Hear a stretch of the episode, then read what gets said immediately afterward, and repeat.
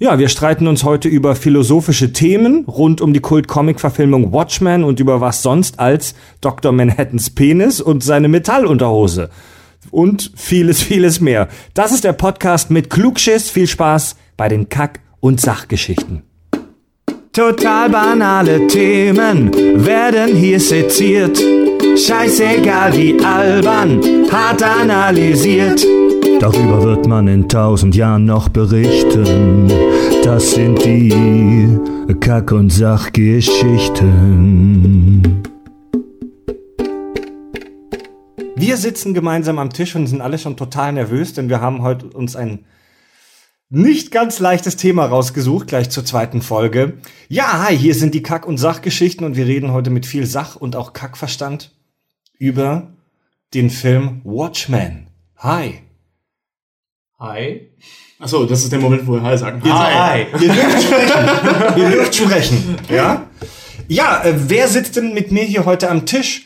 Wir haben zum einen unsere Stammnase Tobi. Hallo. Tobi, großer Watchmen-Fan, deswegen wahrscheinlich heute Abend hier. Deswegen vermutlich heute Abend hier.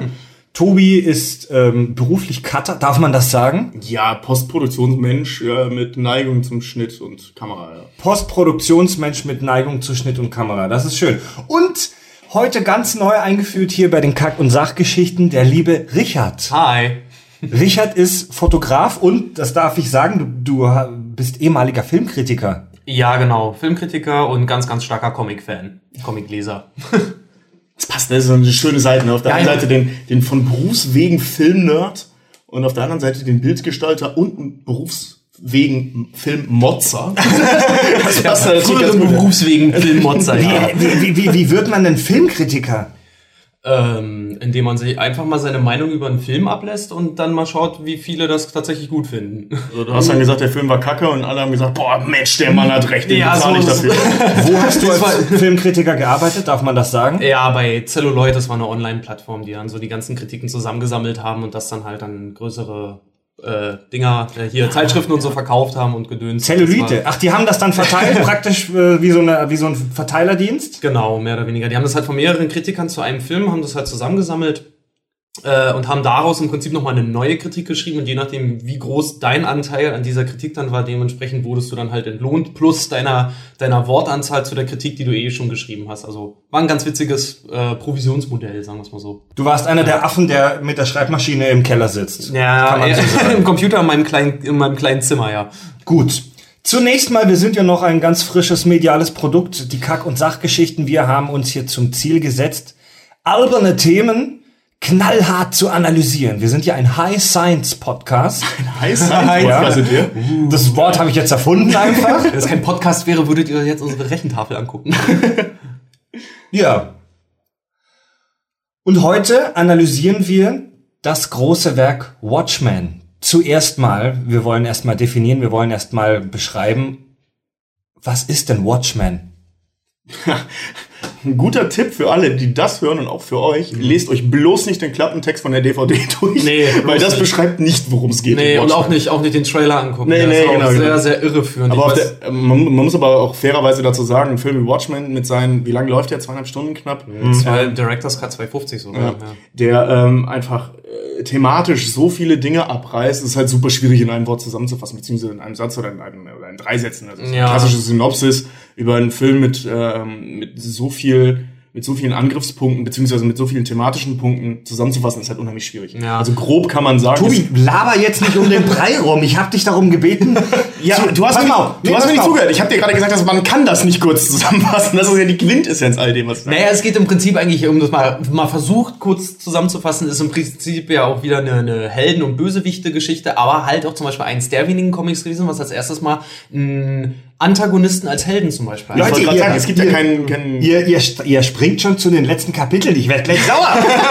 Ja, dann Nee, stell nicht so auf. blöde Also, Fragen. Wir, Ja, worum also, geht's? Der Kampf um Gut und Böse. Also, im Groben ist es ein Superheldenfilm. Ich kann schon mal, ich kann schon mal sagen, Watchmen-Fans werden heute bei uns abfeiern. Aber vielleicht. wir, wir, wir, wir, wir haben auch den Anspruch, dass die Folgen auch interessant sein sollen für Menschen, die vielleicht Watchmen noch gar nicht kennen. Oder vielleicht sagen, ich möchte mir den jetzt erstmal demnächst reinziehen. Deswegen jetzt in einer Minute für einen Alien, der auf die Erde kommt und noch nie Watchmen gesehen hat. Um was geht's? Also Watchmen, es geht darum, dass eine Gruppe von super, ehemaligen Polizisten zu Superhelden wurden, die von der Regierung verboten wurden, sich nicht mehr maskieren durften, um das Böse zu bekämpfen, deswegen in Rente gegangen sind. Einer von denen wurde getötet. Und daraufhin beginnt die ganze Geschichte, dass aufgeklärt werden soll, wer hat den getötet, machen die Jagd auf Superhelden. Und währenddessen, während dieser Jagd finden sie heraus, dass es eigentlich um was viel Größeres geht. Nämlich um Weltpolitik. Genau. Es ist vom Plot her eigentlich, hat schon sehr was eigentlich von einem David Fincher-Film, würde ich was Ja, so sagen. Man denkt, schon. man denkt, es geht in eine Richtung, dabei ist das alles sehr, sehr viel, viel Da- dazu größer. Also, also so, so ein schönes Zwiebelmodell. Es braucht wirklich eine Weile bis zum Zwiebelmodell. Ja, da, dazu muss ich gleich was erzählen. Ich habe das mal mit einem Kumpel auseinandergenommen, diese Erzählstruktur, aber da kommen wir dann später zu. Aber Erinnere mich mal dran, falls ich das vergesse. Weil die Erzählstruktur sehr interessant ist. Gut. Tobi will was zur Erzählstruktur. Ich notiere mir das kurz mal bei Google Notizen. Google eingetragenes Warnzeichen. Sehr gut. Wir werden heute bestimmt auch eine kleine, eine kleine äh, kurze Episode haben, in der wir über die Comics sprechen, denn ihr habt beide die Comics Nee, ich hab sie nicht Äh, Richard ist hier der Comic-Fan. Ja, ich habe mich zur Vorbereitung tatsächlich, habe ich nochmal ähm, die zwölf Comics zu Watchmen gelesen und heute sogar noch die beiden Prequels zu, äh, wie ist er denn, Comedian und zu Rorschach. Man merkt, als Fotograf hat man viel Zeit. Ja. Kurz vor dem Wochenende hat man das schon mal. Ja. Ja, sehr gut. Ist doch schnell durchgelesen, wenn ich es eh schon kenne. oder?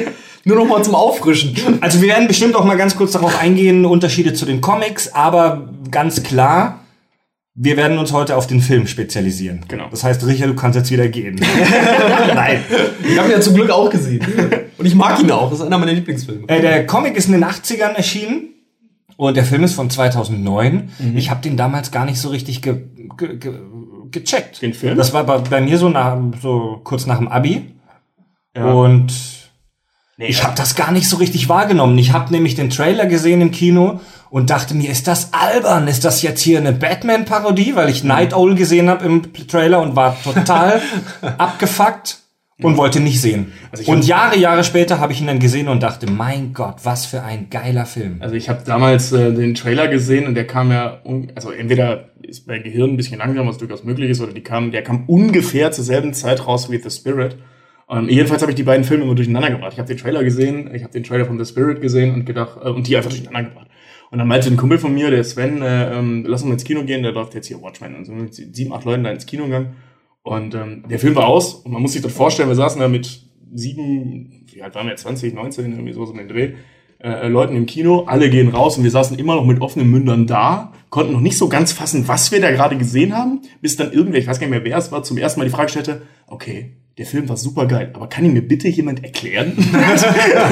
das fand ich schon ganz cool, ähm, weil es uns allen einfach so geht, weil du so zugespammt wirst mit irgendwelchen Informationen, mit, also mit so, mit so unterschwelligen Informationen, mit unterschwelligen Theorien, Ja. äh, mit, mit, mit, äh, mit unglaublich Auf die sprechen Gedankengut kommen. und so weiter. Also mit, mit Figurenkonstellationen, die sagenhaft interessant sind. Und es ist einfach im Prinzip eine Reizüberflutung beim ersten Mal schon, gerade im Kino, weil, weil die Action-Szenen dann natürlich dementsprechend groß und brachial, sehr Snyder-mäßig sind. Ey, vor, vor allen Dingen, vor allen Dingen, weil, weil du es gerade sagst, wegen der Reizüberflutung. Ich habe das jetzt auch wieder gemerkt, ähm, als ich mir den Film auch nochmal angeguckt habe. So, wenn du halt wirklich nicht so richtig in der Story drinne bist und halt wirklich einen Superheldenfilm erwartest, wo du auch nur vielleicht mal abschalten kannst oder so, ey, keine Chance. Bei Watchmen musst du halt wirklich von Anfang bis Ende zuhören und aufpassen, weil so viele Namen plötzlich kommen. Das ist wie Ja. sechs Staffeln Game of Thrones in einen Es ist Film ein Film, mit, für mit mich ist es kompletten ein Namen Film und allem. wie Pulp Fiction.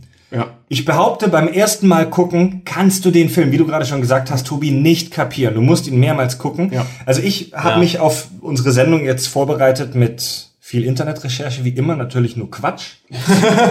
Ja? Und ähm, hier, Richard und ich, wir haben den gestern Abend, haben wir den uns nochmal reingezogen und hab gestern sehr viel analytischer drauf geguckt, weil ich jetzt wusste, dass wir heute die Folge aufnehmen und habe auch viele Notizen gemacht. Ach, und ich bin, ich, Richard war schon irgendwann genervt von mir, weil ich die ganze Zeit mit dem iPad auf der Couch saß und meine Notizen gemacht habe.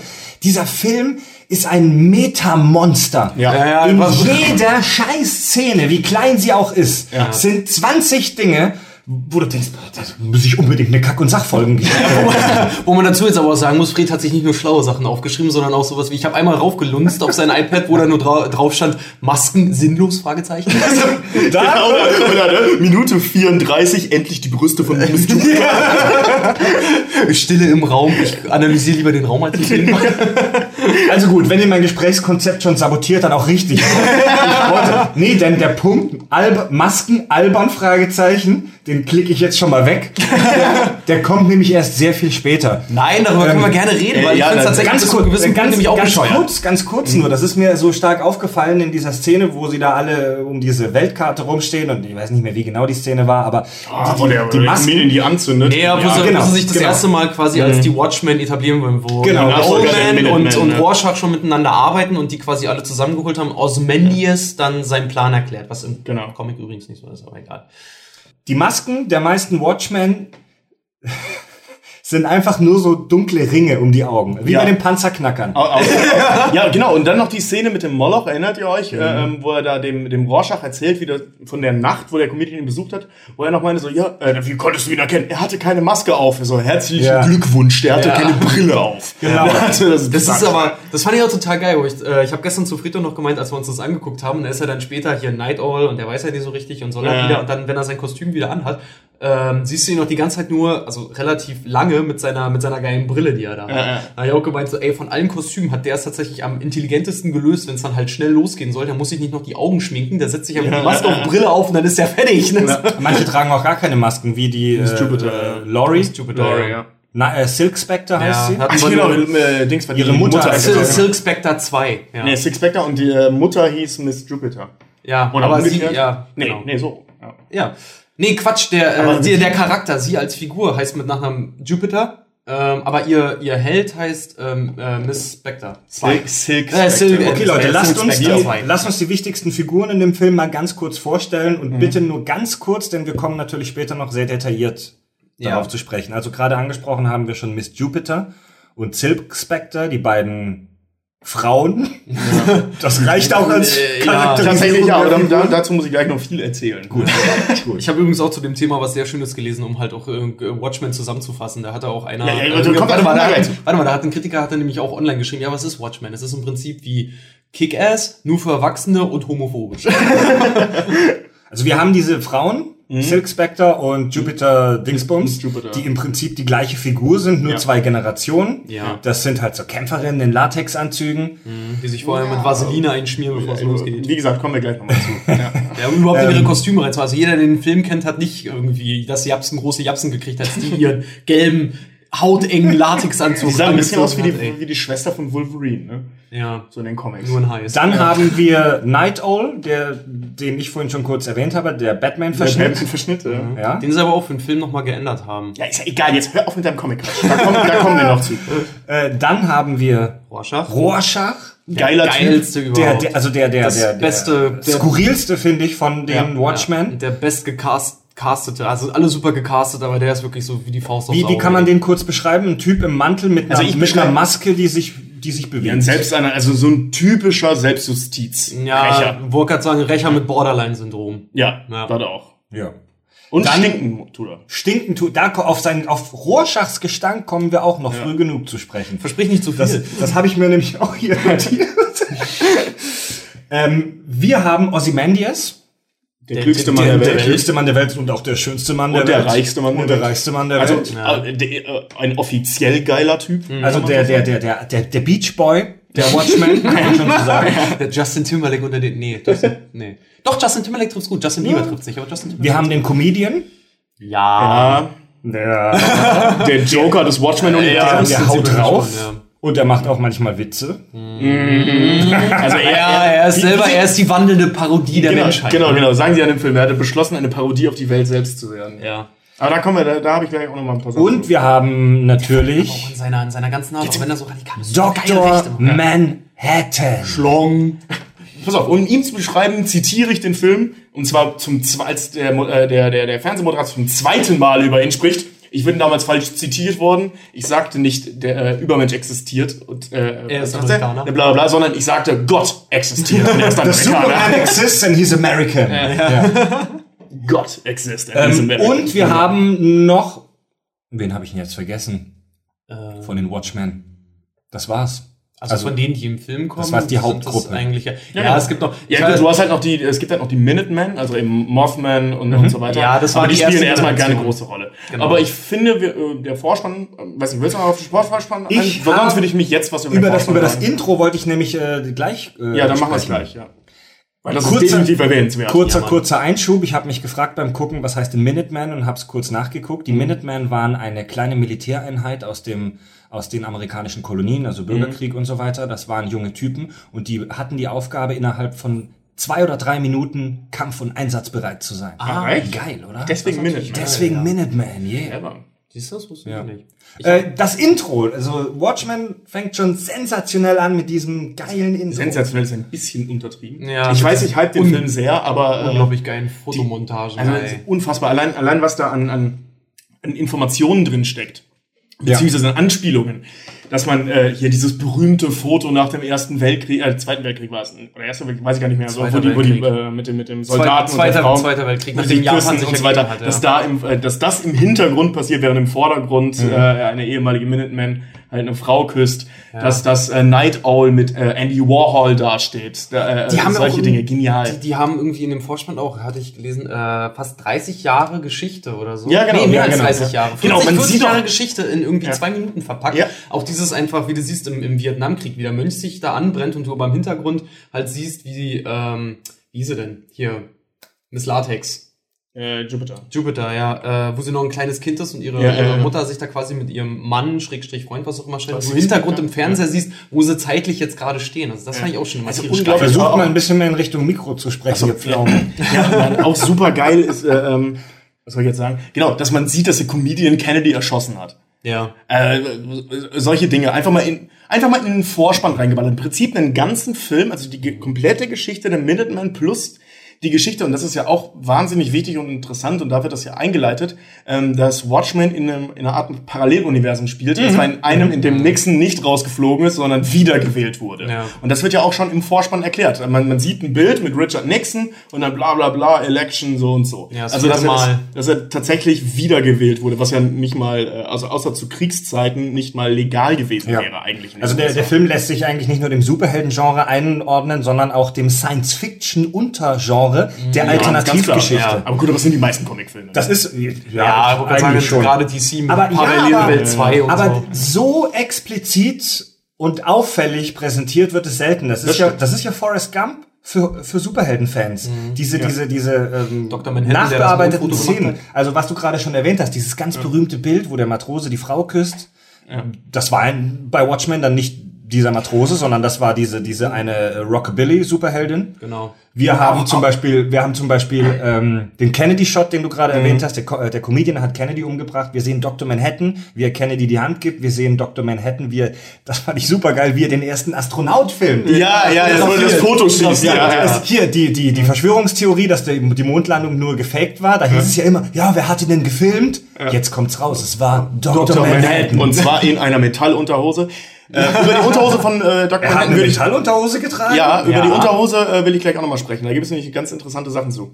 Ähm, aber eine Sache noch, äh, ein Bild, finde ich, muss unbedingt noch erwähnt werden aus dem Vorspann, und zwar das ähm, vom Roten Platz damals, wo dieses berühmte Foto, wo die Hippie-Tante ähm, Ja, die- das, die- äh, die Blume in die Blume reinsteckt und die schießen. Das Ding ist, die Geschichte ist ja genau so verlaufen. Die haben geschossen. Man kennt halt nur dieses Foto, dieses, das Friedensbild, äh, das um die Welt geht. Das Symbol überhaupt, Das ja. Symbol für den Frieden überhaupt. Nee, die Leute haben die erschossen. Scheiß auf diese Blume in meinem Das habe ich in dem. Moment auch gedacht. Ja, so war es auch. Also das habe ich dann damals äh, Also, also mit gedacht ja. meine ich, mir wurde das dann noch mal sehr plastisch bewusst. Ja, war, war das im Vorspann eigentlich auch schon, wo du siehst, dass äh, Night Owl, der erste Night Owl, halt Bruce Waynes Eltern rettet, ne? Ja, genau, genau, genau. Dass man im Hintergrund geil, sieht ey. äh, Gotham State Opera Ja, genau, und im Vordergrund eben der alte Night Owl, ein Gangster und du siehst halt drei Leute aus dieser State Opera rauskommen. Was bedeutet, Das ist mir jetzt gar nicht aufgefallen. Bruce Wayne existiert im Watchmen-Universum, aber spielt keine Rolle, weil Batman nie zustande Ja. gekommen ist. Naja, doch, später.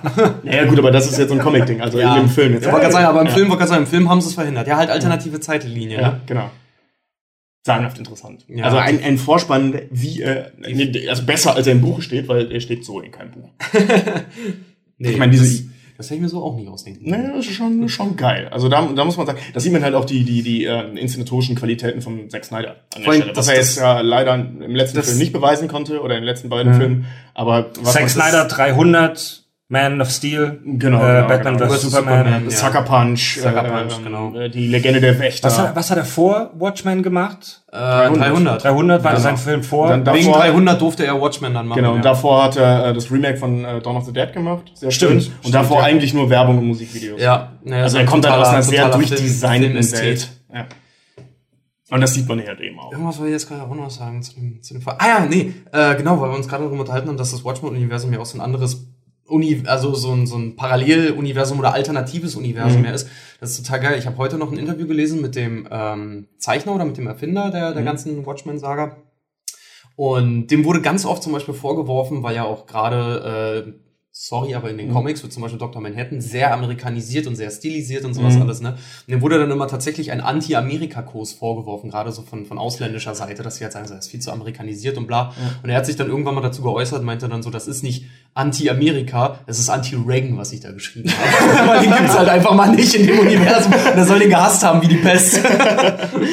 Wird ja auch angespielt in dem Film irgendwann. Was, der soll amerikanischer Präsident werden? Ja, genau. Wer genau. will schon einen Cowboy im Weißen Cowboy, Haus ja, genau, haben? genau, genau. Gut. Leute, zur Sache. Freunde des Klugschiss. Es wird ernst. Ähm, die Sendung heute heißt nicht Tobi, Richard und Fred reden über Watchmen, Oh, sondern die Watchman-Hypothese. Kurze Vorgeschichte. Diese Hypothese hat mir Tobi vorgestellt, als wir stark alkoholisiert in Hamburg in der U-Bahn saßen. Ja, Scheiße gelabert haben. Und hat mir das erklärt und die U-Bahn-Fahrt war viel zu kurz, äh, dass er mir das alles erzählen konnte. Und dann haben wir gesagt, wir machen eine Kack- und Sachfolge. und Tobi, jetzt bist du dran. Tobi, jetzt bist Ja. es deine Aufgabe. Präsentier uns bitte deine These bezüglich der Watchmen. Jetzt bin ich Also, sehr gespannt. also mir ist es aufgefallen, dass ähm, ich habe damals, also kurz zur Erinnerung, warum mir das aufgefallen ist, ich habe zu der Zeit, also es war ja, man kam der Film raus 2009, Ja. äh, zu, zu meiner Abi-Zeit eine Facharbeit geschrieben über Tyrannenmord und mich damit mit verschiedenen äh, oder da hingehend mit verschiedenen philosophischen Richtungen auseinandergesetzt oder auch theologischen Richtungen eben, wie man bla bla bla, mit irgendwelchen Richtungen halt. Ne? Und ähm, dann habe ich halt Watchmen nochmal gesehen, zum zweiten Mal tatsächlich, und mir ist halt aufgefallen, dass, dass diese Charaktere, also die, die Watchmen an sich, ähm, einzelne Punkte dieser verschiedenen ähm, Richtungen innerhalb der Philosophie oder auch Theologie, je nachdem, ähm, geht widerspiegeln. Also, Also jemand repräsentiert ja zum Beispiel das Über-Ich oder so. Nee, nee, nee, nee, nee, nee, nee, nee. Jemand Also tatsächlich, repräsentiert Kant oder sowas. nee, nee, nicht, nicht einzelne Philosophen, sondern Philosophierichtungen. Ähm, am so. einfachsten äh, ist es tatsächlich bei äh, Welt, bei Keine, keine, also, warte mal, also keine philosophischen Jetzt mich doch mal Theorien. Jetzt, ich will, ich will doch nur, ja, ich will es doch auch nur verstehen. Überleg mal jetzt, das hört Ich jetzt wollte jetzt ein jemand. Beispiel Jetzt- bringen. Lass Ja, Tobi doch mal reden, ja, eben. ihr Arschlöcher. Ist nur eine Frage. Also, ne? Ozymandias am einfachsten ist es bei ihm, äh, ähm, weil man es am einfachsten benennen kann. Du hast halt Ozymandias, der hingeht äh, und dieses wunderbare, dieses wunderbare Gespräch am Ende, wo Naito den anbrüllt, der Tod von Millionen und er sagt ja zur Rettung von Milliarden.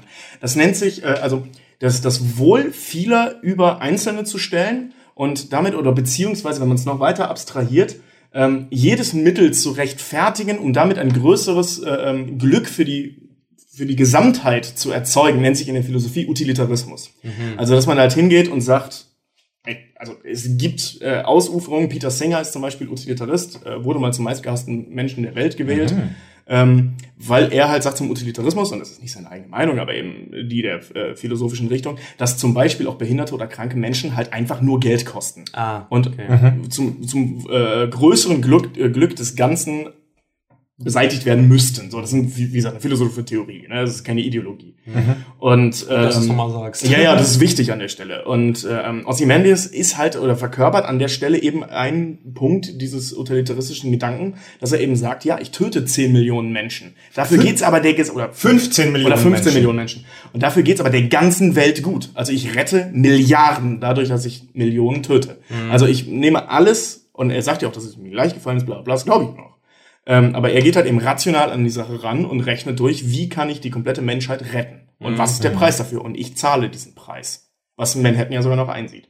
So, das ist halt, ne, Welt als Utilitarist. ist ungefähr. Utilitarismus. Das ist, Utilitarismus. das ist ja auch genau das, was, ähm, was Spock in Zorn des Khan sagt. Genau. Spocks, einer der berühmtesten äh, Sprüche von Spock, das Wohl der, ähm, wie war's? Das Wohl der ähm, vielen wiegt mehr als das Wohl des, des der wenigen oder des Einzelnen. Genau. Also das ist im Prinzip ein utilitaristischer Gedanke. Ah.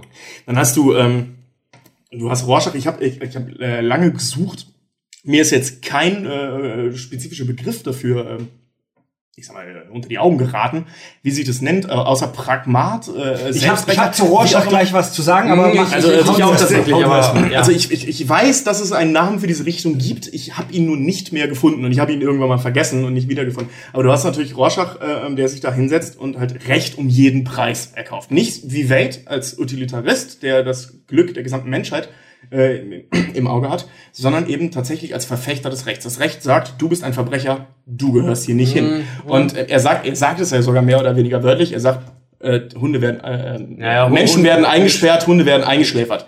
So nach dem Motto, wenn du dein Recht als Mensch verwirkt hast, Ja. hast du auch nicht mehr das Recht zu leben, frei zu sein, wie auch immer. Ja. Also ähm, er ist halt sehr, ich, ich, man könnte sagen, er ist eine unheimlich radikale äh, äh, Version des Humanismus. Ja, ah, okay. So, so ja. in die Richtung. Er ist ja natürlich auch in seinem Denken halt ganz klar, er ist halt Rorschach, ne? Es ist halt von einem Rorschach-Test, er inter, es ist ja auch seine Philosophie, ist ja auch dementsprechend dann auch immer, ähm, es ist das, wie du es interpretierst. Und er hat nur einen sehr, sehr krassen Gerechtigkeitsdrang. Ja, oder Drang. Drang, ja. Genau. Also er wie gesagt, treibt es auf die Spitze. Ja, also also er weil ist- er ja auch seine Opfer ja auch Er ist- teilweise tötet oder halt auch wirklich nicht ja. sich zu schade ist, Ja, jemanden sch- sehr schwer zu verletzen und Informationen zu bekommen. Also beziehungsweise dann irgendwann auch angefangen hat, immer zu töten. Er sagt ja auch, ich war damals noch zu weich zu Verbrechern, ich habe sie am Leben gelassen. Ja, also genau. ähm, er ist, wie gesagt, eine sehr radikale, äh, radikalisierte Form äh, eines humanistischen Gerechtigkeitsgedanken. Ja. Ähm, natürlich. Schwarz und Weiß. Ja, also ja, genau, genau. Also moralisch unheimlich fragwürdig,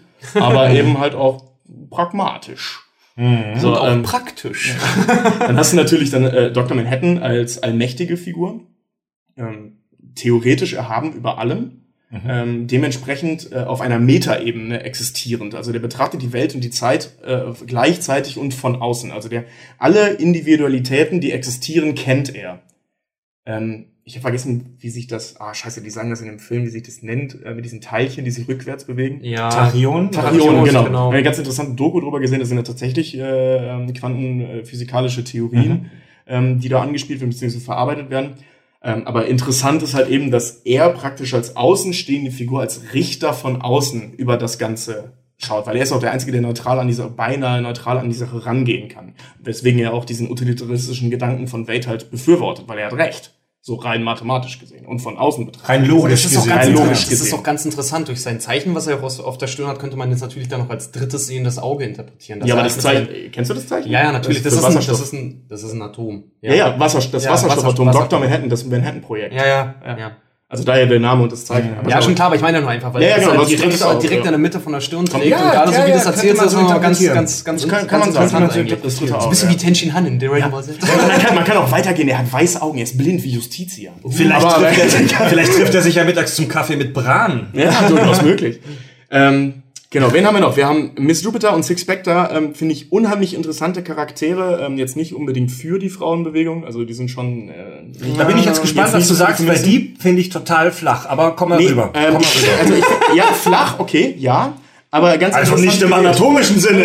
Also du, hast ja, im, äh, du hast ja, du hast jetzt, ähm, also äh, wie heißen sie? Äh, Night Owl und und Six Spectre, äh, Silk Spectre sind im Prinzip dieselben Figuren, aber mit unterschiedlichen Herangehensweisen. Ähm, die haben beide nach außen hin einen sehr altruistischen ähm, Handlungsbedarf. Also die wollen Das Menschen finde helfen. ich nicht, aber Moment, Moment, Moment, Moment, mal, lass mich mal zu Ende Ja, reden. sagen, lass mal das Das meine ich finde mit, auch interessant. das meine ich mit nach außen hin. Die tragen nach außen hin beide den Superhelden. Die sind praktisch der Archetyp des Superhelden. Das wird dazu zu Manhattan gesagt in dem Film. Ähm, aber so dieser Klischee-Superheld, äh, im, was wir schon gesagt haben, ähm, Night Owl als Batman-Verschnitt, äh, ist es im Prinzip, er ist ein, jetzt nicht ganz so reich, aber er sagt ja auch, ich habe äh, Geld von meinem Vater geerbt, ich habe mir diesen ganzen Schnitt gekauft, hat keine Superkräfte, haben die meisten nicht, aber also eigentlich keiner, außer, außer, äh, außer doch, im, im Film ja schon. Im Film, Ja, das die ist sind ja, einfach super stark, das aber ist ja, das ist ja der, das ist ja der, der, einer der großen Kritikpunkte auch, dass, dass Ja. ihn halt, Das weiß man. Wie gesagt, das die weiß können man, auch einfach nur super- Das weiß man bei den meisten Figuren. Also die einzigen, die wirklich ganz klar und ganz eindeutig zuordnen, zuordnen, ortenbar, ich hänge, ich, Zuordbar. Zu, zuortbar. zuortbar, vielen Dank, Superkräfte, also übermenschliche Kräfte haben, finde ich, sind Dr. Manhattan und, Ozymandias. Ozymandias. Genau. Alle anderen, Ja, alle anderen, Superkraft.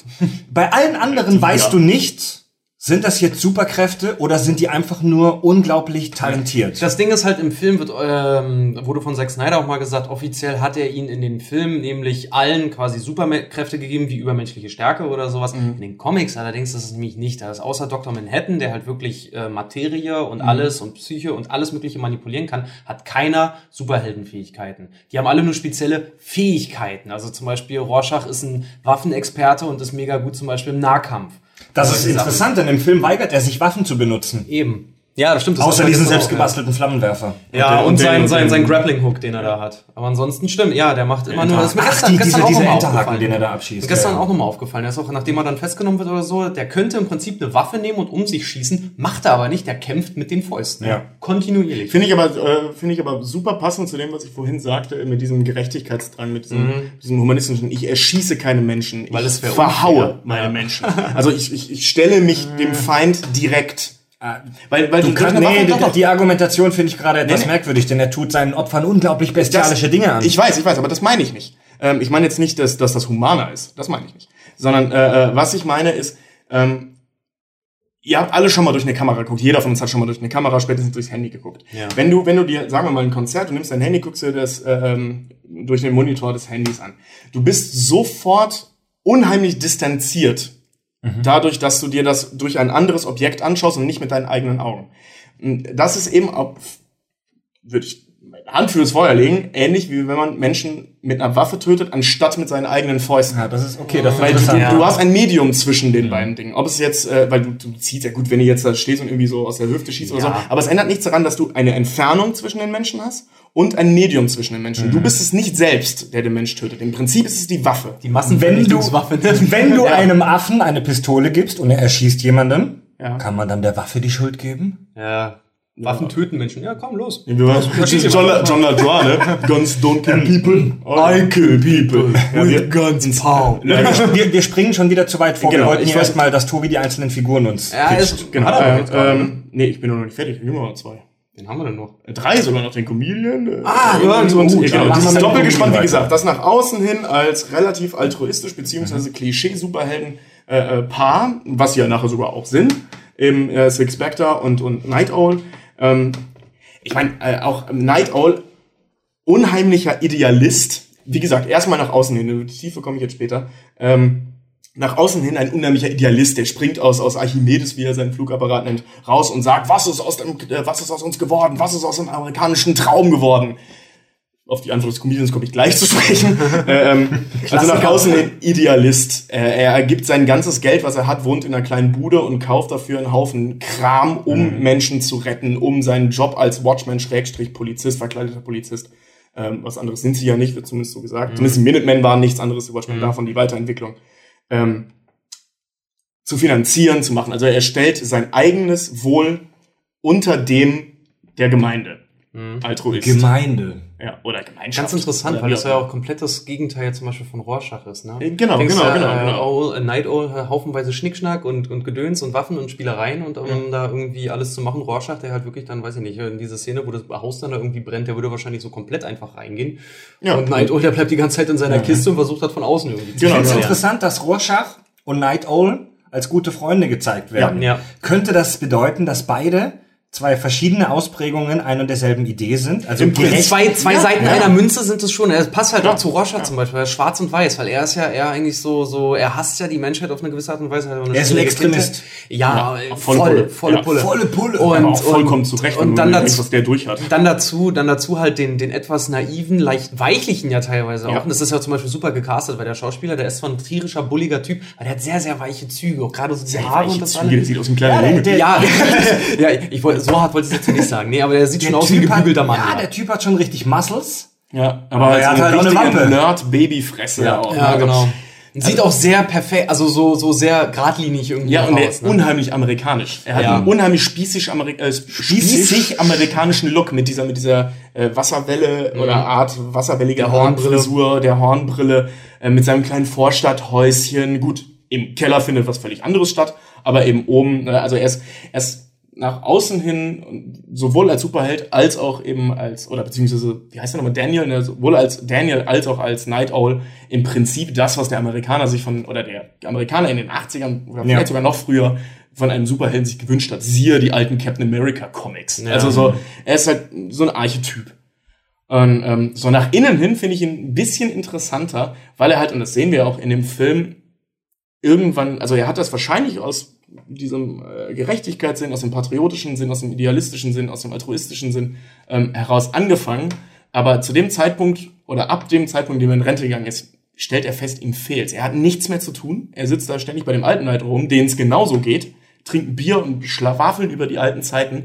Und zu dem Zeitpunkt oder ab dem Zeitpunkt, wo er zum ersten Mal wieder sein Kostüm anzieht und da die brennenden Leute rettet, ist bei ihm wieder was los und das sogar wörtlich, weil er dann nämlich endlich mal wieder einen hochkriegt. Also Dazu ist kommen wir noch. tatsächlich Dazu so. kommen wir noch. Da Ja, habe ich also einiges da muss ich sagen. da, muss, da muss ich auch noch mal, da muss ich Also noch diese, mal gleich noch mal diese anderes sagen. Action-Junkie-Geschichte ist halt so, ähm, was, was diesen Archetypen im Gegensatz zu Captain America, muss man halt dann halt so sagen, auch ein bisschen vermenschlicht. Also, ne, er ist aus einer altruistischen, weitesten Sinne Geschichte rausgegangen, ist aber dann im Endeffekt ein Mensch. So, und jetzt hast du äh, dasselbe oder ähnlich eben bei Silk Spectre, die nach außen hin eben auch, ne, die ist halt everybody's darling und oh, sie ist so heiß, unser Liebling Ja. und sie ist so süß und so jung, sie ist Kommt das überall rein, der wird gleich, wird gleich gemocht und so. Genau, ja. und sie trägt ja auch keine Maske und dieses ganze Latex, wie äh, irgendwer da mal meinte. äh, ähm, ja, so, ja, furchtbar. Latex, das sieht aus wie angemalte Frischhaltefolie. Ja. Richard, Richard hat mir gestern, als wir geguckt haben, erzählt, dass sie das wohl gehasst hat beim Drehen Ja, die des Kostüms. Schauspielerin natürlich. fand das furchtbar. Die meinte halt Origi Originalzitat nach, nach jedem Dreh, wenn ich es ausgezogen habe, roch das wie ein alter Pimmel. Ja, und ähm, nach innen hin eigentlich, oder was heißt nach innen hin? Sie ist halt die Mutter, äh, Quatsch, die Tochter einer, naja, wie sie selber mal sagt, einer Hure, das würde ich jetzt so nicht sagen, sondern einer unfassbaren Medienhure. Ja, Ich also würde das schon fast so sagen. Ja, das auch, aber da, Die- darauf wollte ich nicht hinaus. Die größte ja. Motivation, und das wird ja in vielen Szenen gezeigt, ihrer Mutter ähm, ist die Aufmerksamkeit. Die Aufmerksamkeit. Aufmerksamkeit eine unfassbare begehr, Medienhure. begehrt zu werden. Genau, und sie ist halt deren Tochter. Sie ist ernsthafter, sie ist klüger als ihre Mutter, aber es ändert nichts daran, dass sie die kleine, verzogene Tochter mit demselben Hang zum, zum, zum, zur Dramatik, zur, zur Aufmerksamkeit, zum Action Ja, stimmt, hat sie- wie ihre Mutter. Stimmt, sie rastet auch immer gleich sofort aus, wenn ihr jetzt zum Beispiel John, also ist Dr. Manhattan, da nicht, da nicht. Aufmerksamkeit gibt. Es gibt ja noch die schöne Szene, wo er Mit sich mit- dann erteilt und Genau, dann genau, irgendwie genau. Vier, vier Hände auf einmal ist dann hier irgendwie besorgen. Äh, und sie ja dann total pissig auch ist, weil, Weil er äh, gleichzeitig es ja auch quasi arbeitet. nicht vollständig und komplett nur um sie geht. Also sie hat einen unheimlichen Aufmerka äh, Aufmerksamkeitsdrang. Äh, und Drang. Und dementsprechend ähm, sind das halt die Schattenseiten dieser altruistischen Darstellung dieser beiden Charaktere, was ich unheimlich schön finde. Sie verliert ja nicht nur Dr. Manhattan, sie verliert auch den Comedian.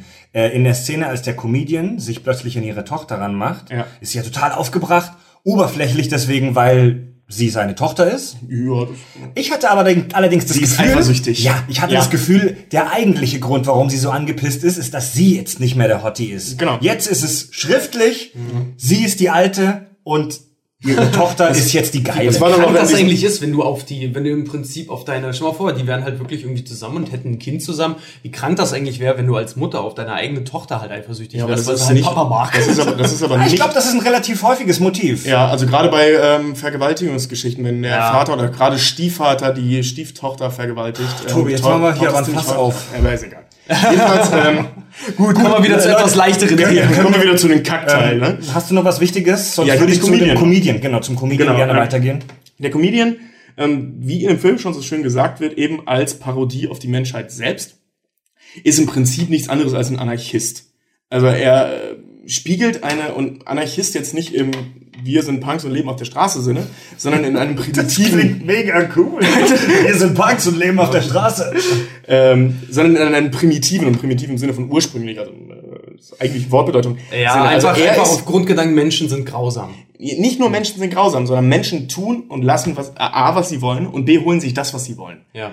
Er holt sich immer das, was er will. Er nimmt sich das, was er will. Er ist im Prinzip das, was wollen wir jetzt nicht politisch werden, was die Menschen im, im, im, äh, im, in, in der Steinzeit in Far Cry Primal halt gemacht haben. Oh, So eine, Re- eine Referenz auf Nicht- unsere erste Folge. nicht schlecht, oder? Ähm, er, er sieht ein Weibchen, nimmt sich das Weibchen. Ja, Das Weibchen nervt, er erschießt das Weibchen. er will, weiß ich nicht, diesen Bösen besiegen, geht dahin, bringt ihn um. Er nimmt sich das, was er will und ist dadurch halt im Parodier. Er macht ja im Prinzip keine Witze, sondern er ist halt er spiegelt halt genau das wider, was die dunkle Seite der Menschheit halt eben ist, was dann eben auch in der Gesellschaft zu Perversionen führt. Ach, total kompromisslos, ne? Er dann noch Total ja die eine kompromisslos. Szene, wo er halt einfach so, erst fängt er an, Leute zu verprügeln mit diesem Aufstand und dann zückt er ja auch sofort, nachdem er merkt, es wird zu viel und er muss sich jetzt anstrengen, zückt er sofort die Knarre und Genau. schießt ja total un Genau. unbescholten auf Menschen. Und das, das ist nämlich das, was ich vorhin meinte, auf das Zitat komme ich nochmal zurück, wo Night Owl als Idealist rauskommt und sagt, was ist aus dem äh, amerikanischen Traum geworden? Äh, der Comedian stellt sich dahin und sagt, guck dich um, er ist wahr geworden. Ja. Mach, so was von willst. Ja, aber mach, du was hast du ja, willst. Tobi, du hast ja die These aufgestellt, dass die einzelnen Figuren jetzt für philosophische oder, oder ethisch-moralische Denkrichtungen Ja, im- stehen. im wofür, würde, wofür benennen, versuch es doch klar zu benennen. Wofür steht der Comedian? Primitiver Anarchismus. Zynismus vielleicht auch? Oder ist das, Das, das, ist, das, geht, das geht ja, ja, das geht da ja irgendwo auch mit rein, ne? Also Primitiver Anarchismus. ja. Also, dass du halt, Welcher Philosoph hat diese Richtung vertreten? Also leicht, spätestens T. Angenheister, ne? ja, ein nihilistischer Drecksack. Ja, nee, Zur Erklärung T. Richtung. an heißt er, ist er selbst, Tobi. Ja. Ähm, also es geht halt, das geht halt schon, ähm, ich weiß nicht, Anarchismus ist natürlich erstmal wie jede Ide- Ideologie basierend auf äh, philosophischen Ansätzen. Ähm, dementsprechend kann man das schon so sagen. Außerdem, wenn man Ismus dranhängt, klingt es immer philosophisch. Hm. Nee, also ähm, äh, wie gesagt, gerade im primitiven Sinne, im ursprünglichen Sinne, ähm, Anarchismus also nicht als politischer Gedanke, sondern eben als gesellschafts ähm, beschreibender Gedanke, als Gesellschaftsform, nicht als Politik. Was Anarchismus eigentlich oder Anarchie eig- im eigentlichen Sinne ja auch sein soll, aber in der Praxis ist es ja nichts anderes als eine Politik. Äh, oder Wir sind Anarchisten, wir vertreten gar nichts. also ja, herzlichen Glückwunsch, ihr habt das nicht verstanden. Ich dachte, wir sind, ich dachte, wir sind ein anarchistisches Syndikat. Nee, also eben, ähm, ich, ich würde es als primitiven Anarchismus bezeichnen oder ursprünglichen Anarchismus. Ja, die Nazis, die rechts sein wollen und dann merken, dass das ganz schön anstrengend ist. Ne? Ja, genau, genau. Oder Punks, die alle gleich aussehen. Ja. es ist halt. Ja, total, wir sind total universell. Ja, ihr tragt alle in seinem Springerschuhe. Ja, und wir haben auch noch. Wow, Ja, und die trinkt aber sonst keine. Die, Kon die Konvention der Konventionslosen. Genau. Gut, jetzt haben wir alle Punks verloren aus unserer Hörerschaft. Ja, Also ich kann ich es mal zusammenfassen. Wir haben äh, zwei Die Uniform nach außen hin äh, äh, altruistische ähm, Idealisten. Wir haben eben das, diese Radikalform des Humanisten. Wir haben den Utilitaristen.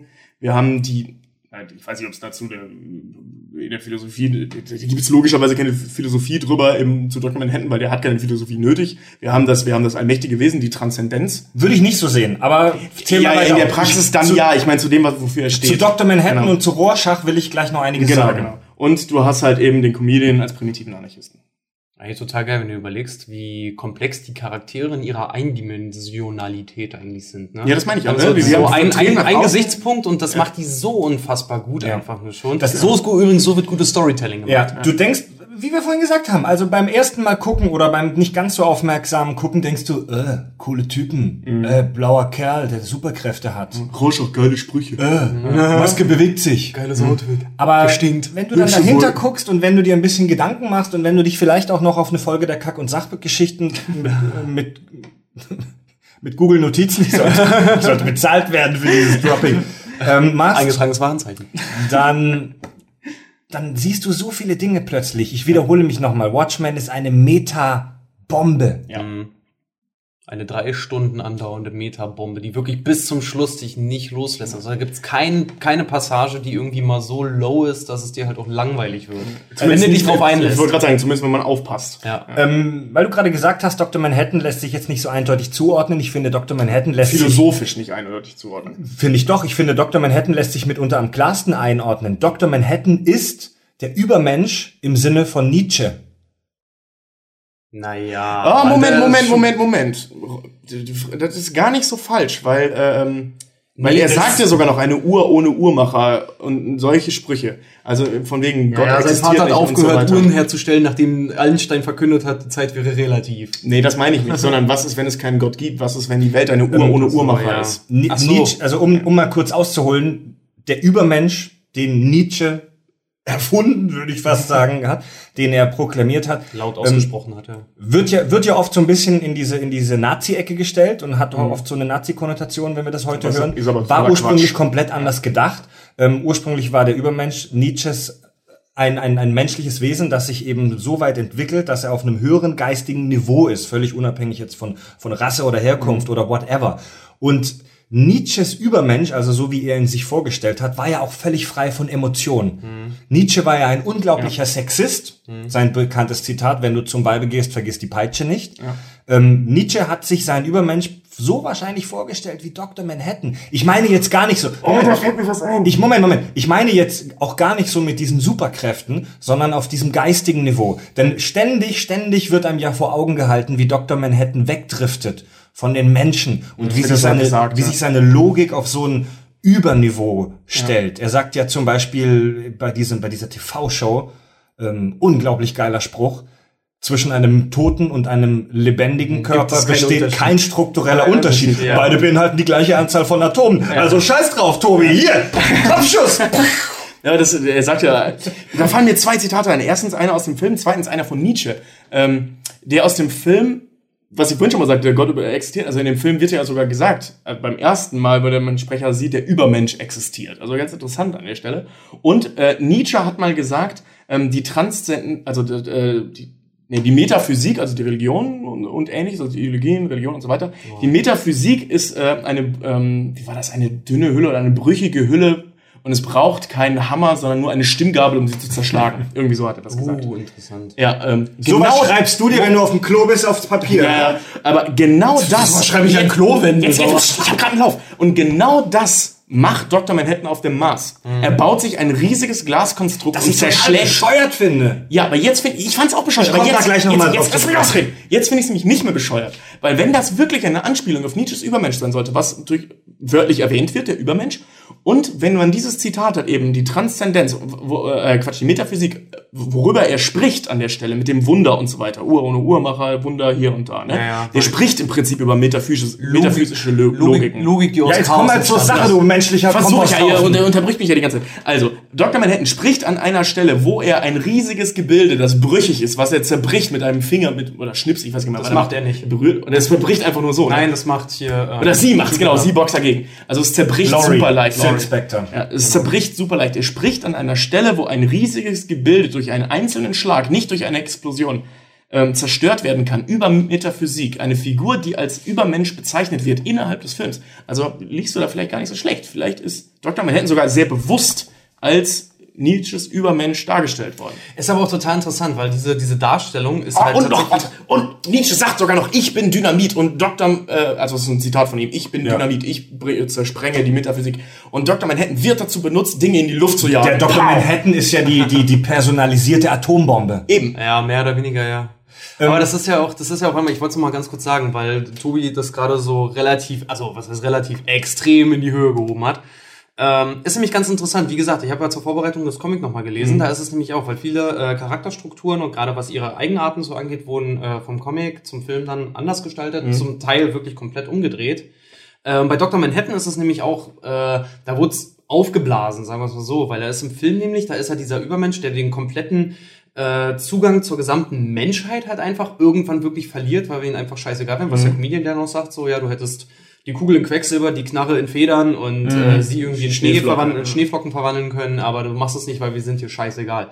Das Ding ist halt nämlich im Comic, ähm, da ist er tatsächlich sehr, sehr lange noch menschlich und da siehst du nur, wie er sich zum Beispiel immer weiter von einem einzigen Menschen nämlich distanziert. Ach so, er, dann- dann im Comic wurde er erst später zu Dr. Manhattan. Naja, also er kommt halt ganz normal, du hast halt natürlich auch die, diese Origin-Story, wie er halt zu Dr. Manhattan wird. Aber wenn er dann Dr. Manhattan ist, ist er eine ganze Zeit lang noch sehr, sehr menschlich und zieht sich zum Beispiel auch ganz normal an und sowas, aber er ist ja mit Laurie, Laurie, Laurie ja. zusammen.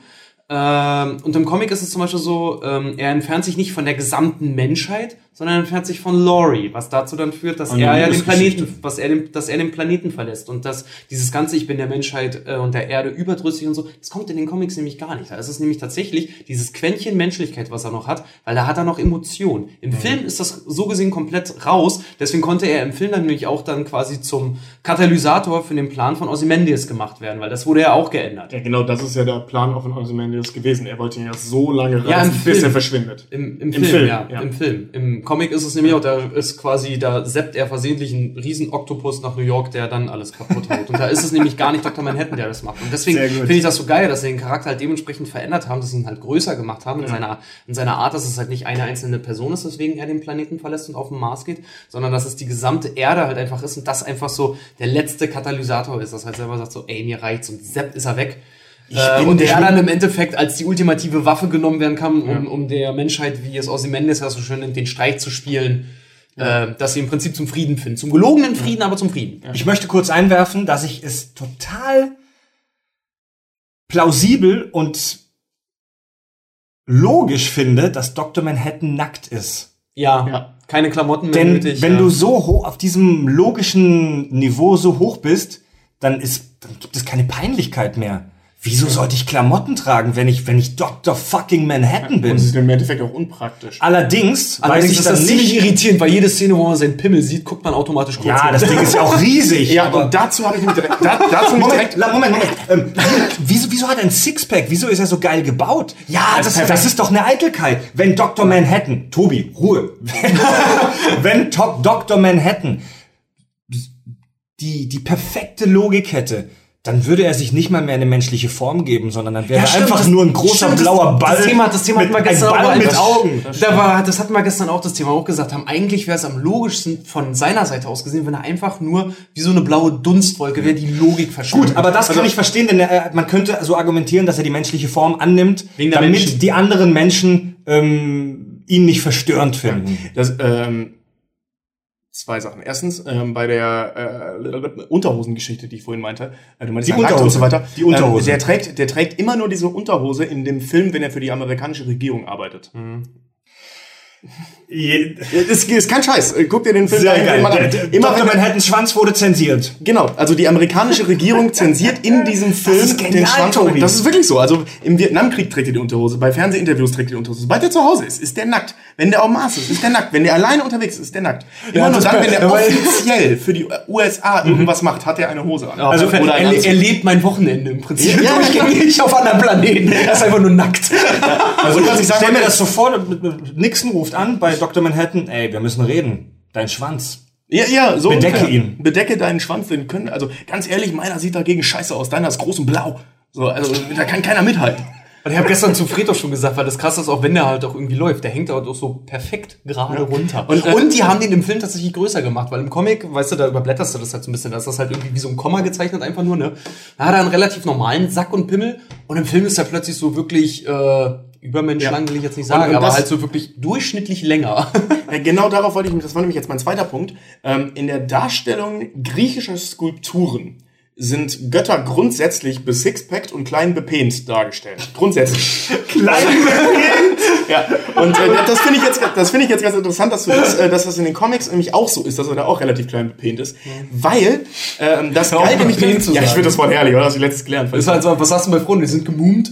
ja, ja, warum nicht? Oder, oder gevagint. Ist ja, ist, ist ja auch egal. Jedenfalls, schon die haben, die haben damals ähm, halt die, die, die äh, PNI äh, grundsätzlich kleiner dargestellt, weil desto größer der Schwanz war, desto primitiver, also in den Köpfen der alten Griechen, wirkte die Figur. Ach stimmt, und desto fetter das Weib, desto ansehnlicher. Genau. Und wenn dein Schwanz klein war, konnt, äh, war das ein Symbol dafür, also skulpturell, nicht menschlich wahrscheinlich, äh, ein Symbol dafür, dass, dass äh, ähm, die Konzentration deines Geistes in deinem Kopf liegt, nicht in deinem Schwanz.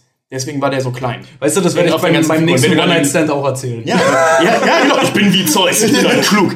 Ähm, das ist eine riesige Zeus-Statue, das mächtigste Monster, Muskeln bepackt bis oben hin, aber so einen winzigen Pimmel, weil er halt klug war.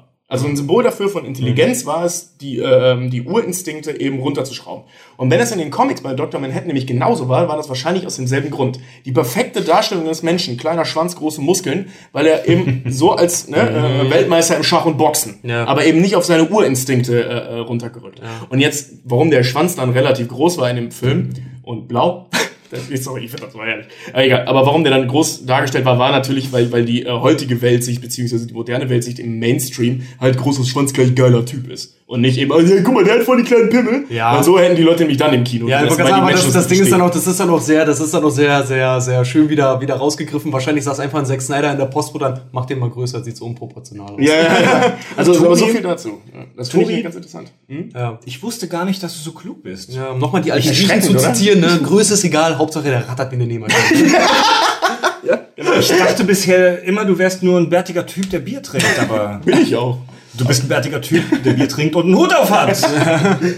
Ja, tatsächlich. ja. Wollte gerade sagen, wollen wir uns ein bisschen beschreiben noch so. Die Zuschauer können uns ja nicht sehen. Bärtig und übergewichtig mit Hut, ne? Geil. Ich schließe mich dem mal jetzt an. Gut. Ähm, ja, was ich sagen wollte, hier Leute, jetzt kommt mal, jetzt kommt noch mein Rundumschlag. Und zwar ähm, Rorschach. Ich habe lange, nachdem du mir diese These vorgestellt hast, überlegt, wofür steht denn Rorschach? Und ähm, ich bin auf eine wilde Idee gekommen und ich habe mal gegoogelt und es gibt tatsächlich Menschen, die das genauso sehen. Es gibt tatsächlich ähm, auf englischsprachigen Websites Abhandlungen über diese Themen, über die wir gerade sprechen, ja, zur Philosophie und zur Moral und Mhm, so ich auch weiter im Watchmen. Und zwar steht Rorschach für den uns allen bekannten deutschen Philosophen Kant. Mhm. Wofür ist Kant bekannt? Natürlich für das kategorische Imperativ. Den kategorischen. Den, Den kategorischen, kategorischen Imperativ. Das sind die Kack- und Sachgeschichten, meine Damen und Herren. Das, jetzt habe ich schon wieder vergessen. Sprache voll, voll auf Tablette. Den kategorischen Imperativ. Handle nur nach derjenigen Maxime, durch die du zugleich wollen kannst, dass sie ein allgemeines Gesetz werde. Babum. Da war da noch irgendwas mit Also das Freiheit heißt- der selbstverschuldeten Unmündigkeit oder so, ne? Das, ja, das auch. Ja. Aber da, da, darauf beziehe ich mich jetzt gar nicht so sehr. so. Das heißt im Prinzip, werde der Mensch, die, oder, ja, Also- also sei das Spiegelbild der Welt, das du hoffst zu sehen. Ja, wenn du das ganz stark runterbrichst, Die goldene Regel aus der Bibel. also wenn du das ganz stark runterbrichst, das, was du nicht willst, dass man dir tut, das füg auch, füg auch keinem anderen. das nennt sich, das nennt sich in der Theologie, das kommt, ja in der, das kommt aus der Regel, Bibel, die goldene Regel, ja. Ja. Da steht da so in der Goldene Bibel, Jesus Regel. hat das gesagt. Ja, die, die Ja, Gott hat das gesagt, ich habe Gott zitiert. Und ähm, Also Dr. Manhattan. ich muss da, ich muss da mal ganz kurz einen anderen Podcast pluggen. Und zwar den äh, Soziopod, also Mhm. ähm, Ja. Veteranen im Podcast-Geschäft, wie du, lieber Hörer, mit Sicherheit auch einer bist, kennen den garantiert. Die haben nämlich sogar einen ähm, Grimme-Preis bekommen, der Soziopod, und die haben in einer Folge über Kant gesprochen, aus der viele Dinge, die ich jetzt paraphrasiere, weiß, als kleine Referenz. Und zwar, ähm, Kant wird oft wie viele Philosophen verharmlost. Das, was du nicht willst, dass man dir tut, das füg auch keinem anderen zu. Ja, das stimmt. Aber Kant war in seiner Weise eigentlich auch sehr extrem eingestellt. Er hat gesagt, du darfst nichts tun, was du nicht zu einem allgemeinen Gesetz machen kannst in einer extremen Form. Das heißt, um mal ein Beispiel zu wählen, das gleiche Beispiel wie im Soziopod benutzt wurde, wenn ein Terrorist vor deiner Haustür steht und du versteckst gerade irgendwelche Leute bei dir im Haus. Ja? Also Beispiel Zweiter Weltkrieg. Anfangsszene von den Glorious Bastards. Beispiel, du hast Juden bei dir versteckt und die Nazis klopfen bei dir an die Tür und die fragen dich, hast du Juden im Haus?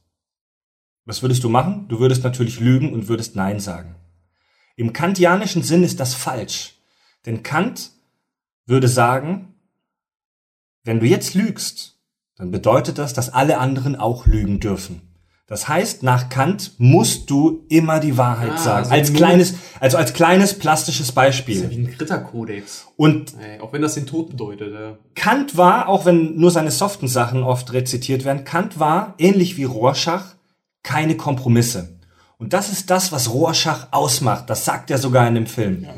Keine falschen Kompromisse. Ja. Er sagt keine Kompromisse. Keine Kompromisse. Äh, keine Ja, Kompromisse. Keine Kompromisse, kurz bevor, kurz bevor er geht und auf Dr. Manhattan Ja. trifft. Ja. Was ja auch noch umso geiler ist, weil eigentlich im Prinzip, wenn sie denken, jetzt es wurde ein Kompromiss geschlossen, weil dadurch, dass er ja zerseppt wird, ja, aber Ja, Masterplanmäßig er das allen. Masterplanmäßig allen Schnippchen geschlagen. hat. Rorschach ist jemand, der das kantianische Konzept als in einer ganz extremen Form umsetzt. Ja, ähm, jetzt sagen viele, wie, wie, wie kann denn das sein? Rorschach metzelt seine Gegner ab, beißt ihnen das Gesicht ab, tut viele, viele schlimme Dinge. Ja, er tut das, weil er das als Gerechtigkeit sieht. Er tut das ja nur den bösen Menschen aus seiner Sicht an. Und Rorschach würde auch sagen, wenn jeder auf der Welt so mit den schlimmen Leuten verfährt, dann wäre es eine bessere Welt. Er sagt ja auch im, in seinem Knast ist, dass er ja auch ich muss, selber... tut mir leid, Jungs, ich muss mir jetzt, das ist nämlich echt harter Tobak hier, ich muss mir jetzt mal Bier öffnen. Ja, mach mal.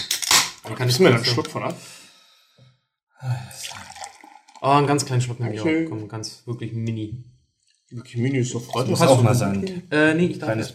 Kleines Bierpäuschen. Äh, Richard ist auf Diät. Morgen, morgen geht's auch gut. Och, Richard, geh mir nicht auf den Sack mit deiner Scheiße. Geh doch gar keinen Wochen sagen, du hast doch jetzt damit angefangen. Ich darf erst morgen. Ähm, Prost. Prost. Arschloch. ähm, was soll ich gerade sagen? Ah ja, genau, er sagt ja, er sagt ja auch, ähm, genau, Rorschach, zurück zum Thema. Rorschach sagt ja auch so schön, wenn er im Knast ist und dort von dem Psychologen verhört wird, sagt, ähm, wenn er ihm, wenn er ihn nach Rorschach fragt, selber, nach dieser Figur, erzählt er ihm ja die Geschichte dann auch mit dem, mit dem Mädchen, was er gefunden hat und mit dem, ähm, mit ihrem Mörder, den er, den er dann auch natürlich dementsprechend bestraft hat, dass er ihn getötet hat. Ja. Und sagt er dann noch, noch ähm, an dem Tag ist alles, was nicht Rorschach war, in mir quasi gestorben. Danach gab es nur noch Rorschach, also auch wieder dieses ganz kompromisslose, es gab nur Ja. noch Rorschach, nur noch schwarz und weiß. Mhm. Ähm, Ja. Und dann sagt er auch noch, und ich habe äh, auch erkannt, nicht Gott ist es, der die Welt so macht, wir sind es. Ja. Das heißt also, wenn ein Mensch Das- was Falsches begeht, dann kann er das damit nämlich auch dann recht Ich meine, in dieser Form hat das Kant auch gesagt. Ich, ich möchte da gerne übrigens noch einen zweiten Podcast pluggen. Jetzt sind wir aber dabei. Und zwar ähm, der eingetragenes Warenzeichen. eingetragenes Wagenze Wa- Wagenzeichen. ähm, der, der Psychotalk, wenn ihr den nicht kennt, kann ich den auch wärmstens empfehlen. Das sind drei Psychologen, die über Sachen sprechen, wie auch Comichelden. Die haben eine Folge, in der die ähm, aus psychologischer Sicht Comichelden analysieren und zum Beispiel Batman als schwerst depressiv diagnostiziert Ich haben. wollte gerade sagen, aber hört, hört lieber unseres an, weil wir sind um einiges Nee, also- und machen nicht Kindheiten kaputt. Nee, also ich, mö ich möchte Ich das kenn den Podcast gerne, auch. weil ich auch ein sehr großer Fan dieses äh, Podcasts bin, gerne da mal reinhören. Und da reden die auch kurz über Rorschach. Ähm, und da geht's eben auch um genau dieses Thema, keine falschen Kompromisse.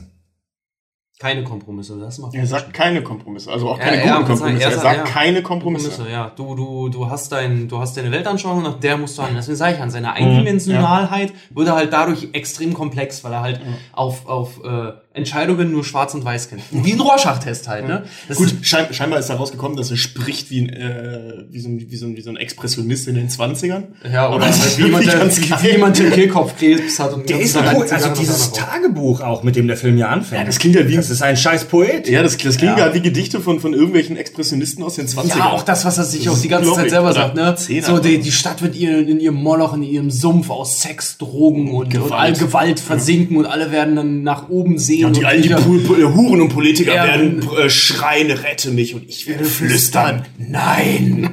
Genial. Viel zu geil. Auch die Story Genial. mit dem, mit dem Clown Piatti, ne? Ich habe mal Ja. Witz gehört.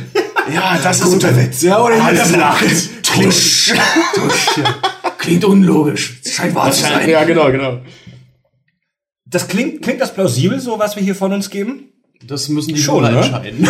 Also ich finde mich unglaublich plausibel. Ja, Ich wollte lade sagen. gerne zu Diskussionen ein. Wir werden auch gerne äh, verbessert oder wenn jemand, also wenn es vielleicht sogar Psychologen oder Philosophen gibt. In Nee, hör auf, in lass unserer die gar nicht erst ein. Ich, ich lese schon die Hate-Kommentare, Fred. Ey, die Ich werde uns so auch, ich, ich, auseinandernehmen. du, du erzählst ja auch falsche Sachen. Ich werde unheimlich ungern verbessert. Ja, ähm, also Keine kom Kompromisse. kommentiert gerne auf äh, du unsere. Fresse. Jetzt haltet doch mal die Fresse! Sau, ein, einen Podcast zu moderieren, es ist wie einen Löwenkäfig zu bändigen. Das war deine Idee. Wir sind, wir sind, wir sind ein Podcast, der schon ungewöhnlich viel schimpft, finde ich jetzt so in der zweiten Folge schon. Aber das könnte vielleicht auch unser Waren, Warenzeichen sein. Warenzeichen. Eingetragenes Warenzeichen. Was hast du noch auf der Liste? Was, was ich gerade sagen wollte, also ihr seid gerne dazu eingeladen, Kommentare abzugeben, entweder auf unserer Website kack- und sachgeschichten.de, da ganz einfach unter die Folge posten oder schickt uns einfach eine Mail oder Facebook natürlich. Also wir, wir lassen uns da gerne auch auf eine Diskussion ein. Ein Waschbecken? Ein E-Mail-Waschbecken? Kennt ihr das nicht? Nee. Ah, Tobi, du bist der Comedian. ja, ich habe beschlossen, eine Parodie auf eure Fressen zu werden. Ich weiß nicht, ob Bist du ich schon. in dieser Folge meine kleine Gegentheorie jetzt vorstellen kann. Oh, oh. Ähm, ich habe nämlich eine. Das haben wir daraus schließen können. Ja. Und zwar finde ich, dass das, was du uns vorgestellt hast, Tobi, sehr plausibel und sehr faszinierend. Ich spüre ich alles bin, vernichtendes Aber. Nein, nein, nein. Also Gegenthese ist eigentlich gar nicht der richtige Ausdruck. Es ist eher eine ergänzende These, weil ich mhm. finde, die Geschichte mit den, mit den philosophischen Richtungen, das lässt sich teilweise nicht so hundertprozentig klar zuordnen. Das Wie muss, die philosophischen das, Richtungen? Richtig, das muss ja aber auch gar nicht sein. Ja. Ich habe da eine, ja, ich nenne es nicht Gegenthese, ich, ich finde den Begriff mhm. jetzt gut, ich finde es eine, eine Add, ein Add-on. Mhm. Ja?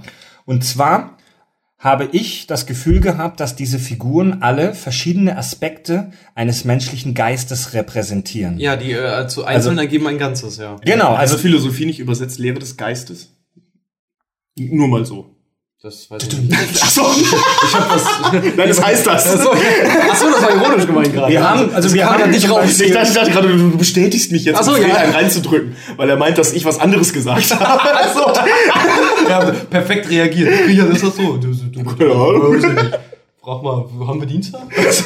Also du könntest aus äh, den Figuren aus Watchmen könntest du ein menschliches Gehirn zusammensetzen, wenn du das mal so sagst. Ich äh, stelle mhm. euch das mal ganz kurz vor. Ozymandias ähm, repräsentiert hier die kühle Logik. So, Freud würde sagen, Jetzt das Über-Ich. Er ist mhm. der Tycoon, er ist der große, ähm, erfolgreiche Geschäftsmann. Ähm, er ist kühl, berechnend, er kennt die Fakten, er ist immer top vorbereitet. Er ist, er ist zwar altruistisch, also er ist, arbeitet für das Gemeinwohl, aber wie wir schon Eben besprochen haben, auf eine utilitaristische Art und Weise.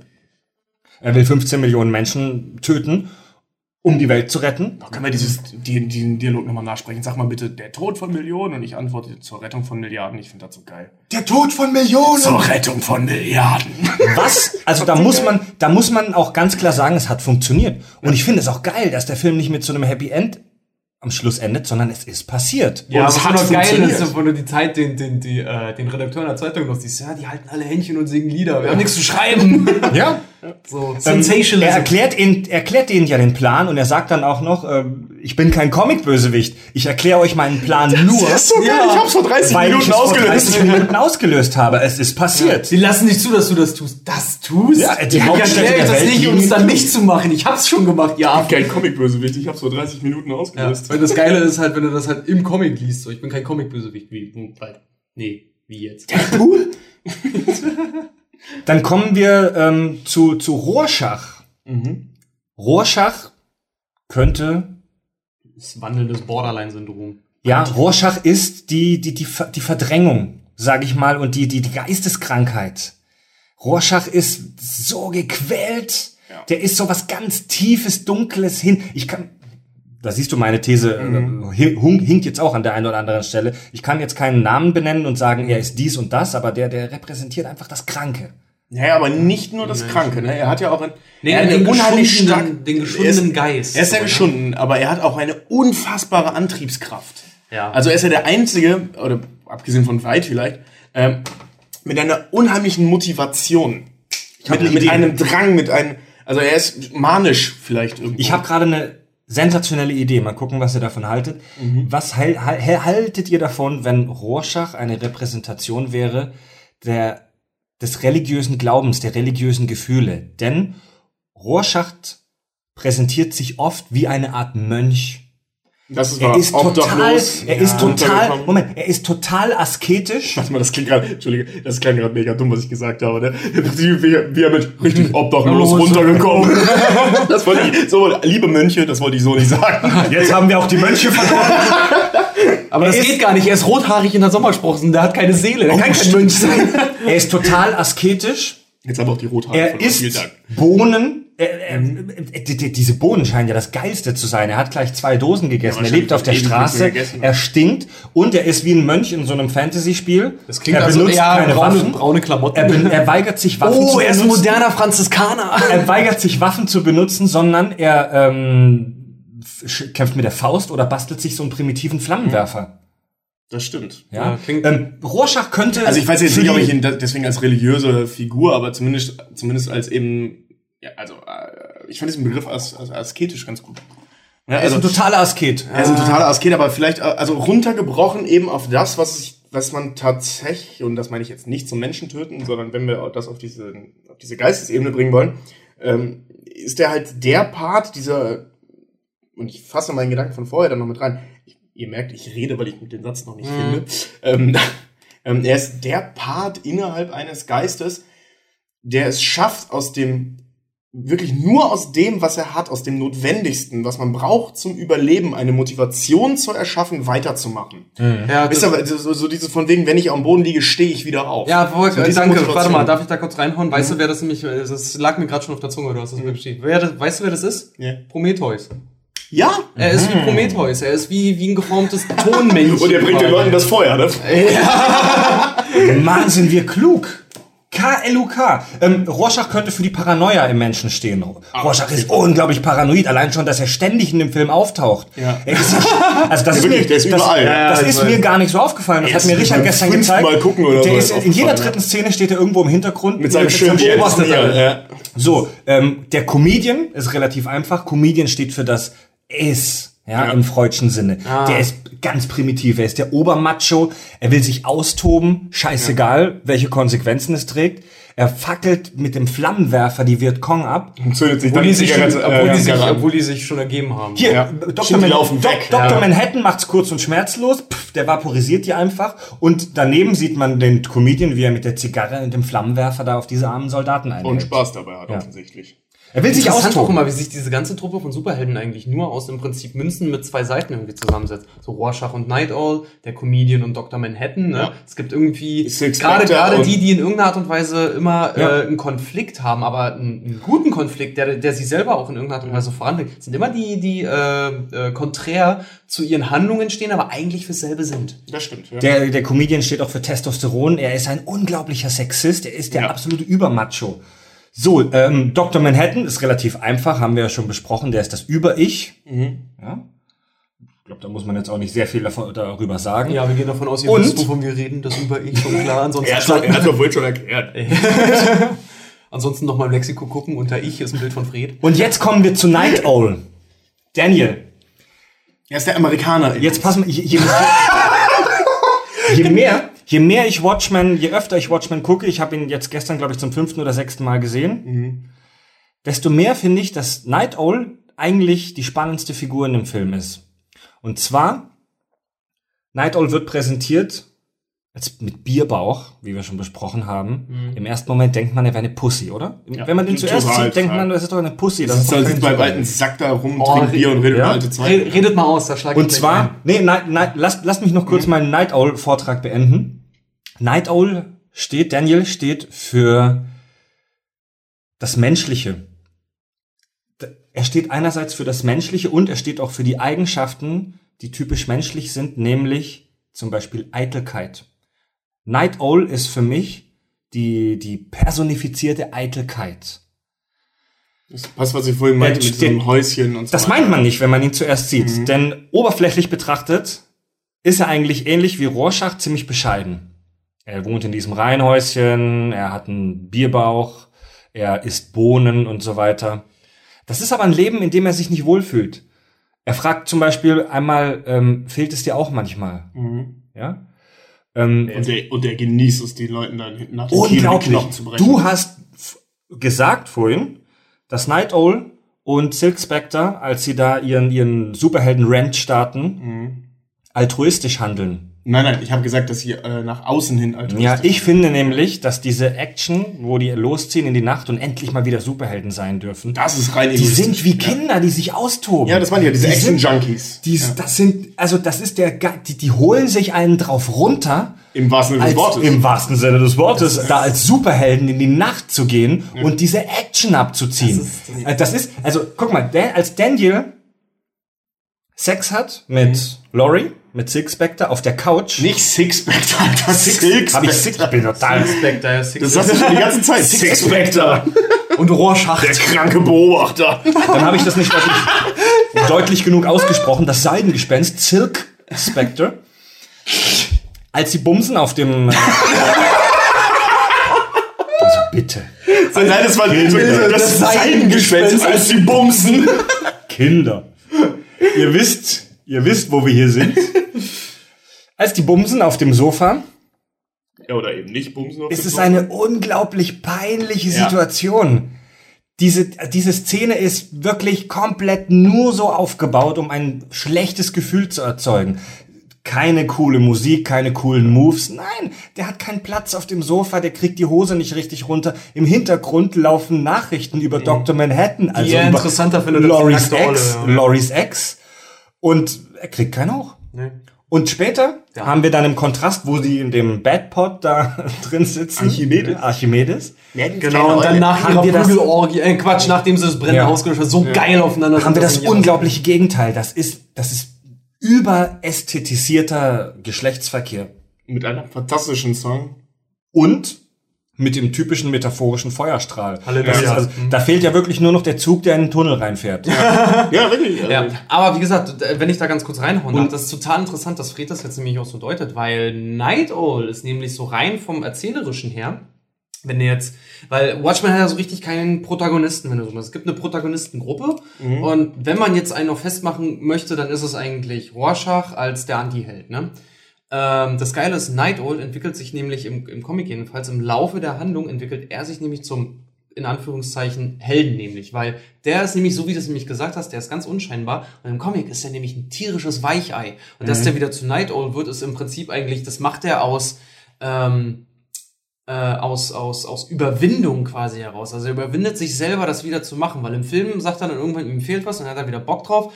Und im Comic macht er das aber aus reiner Überwindung. Das heißt, er springt über seinen eigenen Schatten, macht das wieder. Ähm, und erkennt dabei halt, dass das ein Teil von ihm selber ist und eignet sich dadurch wieder Mut an. Bisschen wie der Löwe bei der Zauberer von Oz. So, er, ja.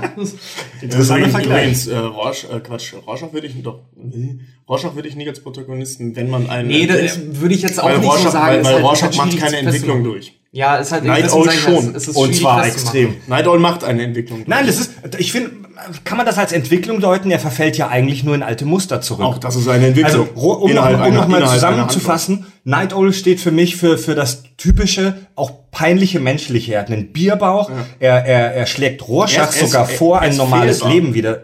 Absolut. Er schlägt Rorschach vor, ein normales Leben wieder anzufangen. Rorschach beschimpft ihn auch noch mit Er ist weich geworden. Ja, Er ist total eitel, er gibt's aber nicht zu.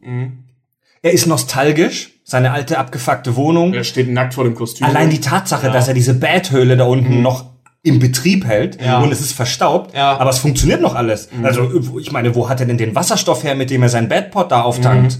Er Ja? ist total, er ist total übervorsichtig, weil alleine seine ganzen Gadgets, die, äh, die er hat, und er ist ja wirklich für jeden Fall ja auch abgesegnet. Oder halt auch diese schöne Szene, wenn äh, er noch mit dem Comedian zusammenarbeitet, dass der Comedian einfach vom, wie hieß das Ding, Archimedes? Archimedes. Äh, dass der da einfach reinspringt in die Menge und Night Owl im Prinzip erst wartet, bis ein wenig Platz geschafft ist, um sich dann da runter gleiten zu lassen von seinem Ding. Also dass, dass, dass der Comedian da rein auf die Fresse los und Night Owl erst so, ne, Ja. mal. Er hat Gewissensbisse, er wird erstaunlich oft ratlos gezeigt. Mehrmals in dem Film gibt es Situationen, wo er dasteht und zum Beispiel, wo Rorschach pissen gehen muss, auch.